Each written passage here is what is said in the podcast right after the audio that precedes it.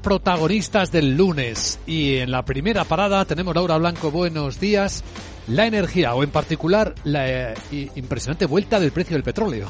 Buenos días, Luis Vicente. Petróleo mínimos del año, como lo escuchan. West Texas tocando el nivel más bajo desde diciembre de 2021 y el Brent en su nivel más bajo desde enero de 2022.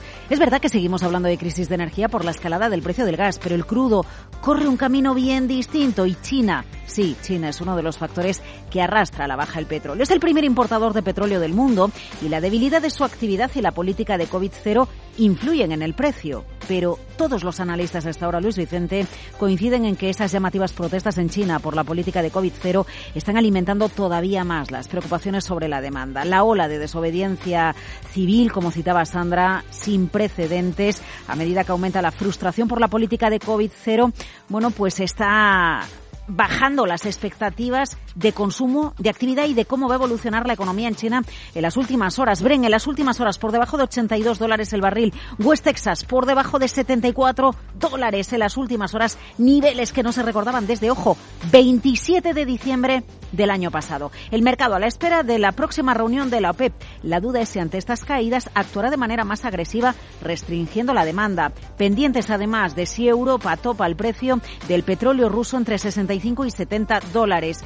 Y además, hay otras referencias que se siguen en el mercado muy de cerca. Si el precio del petróleo baja solamente por el efecto base, los próximos datos de inflación van a apuntar de caídas. Y segunda interpretación de lo que está sucediendo.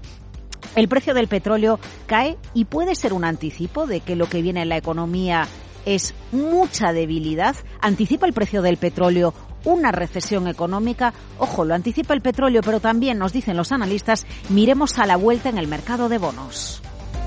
El escenario no solo está corrigiendo eh, actualmente que los tipos de interés van a subir a lo que está previsto, tanto en Europa como en esto, sino que van a bajar mucho más rápidamente de lo que están apuntando los, los, bancos centrales.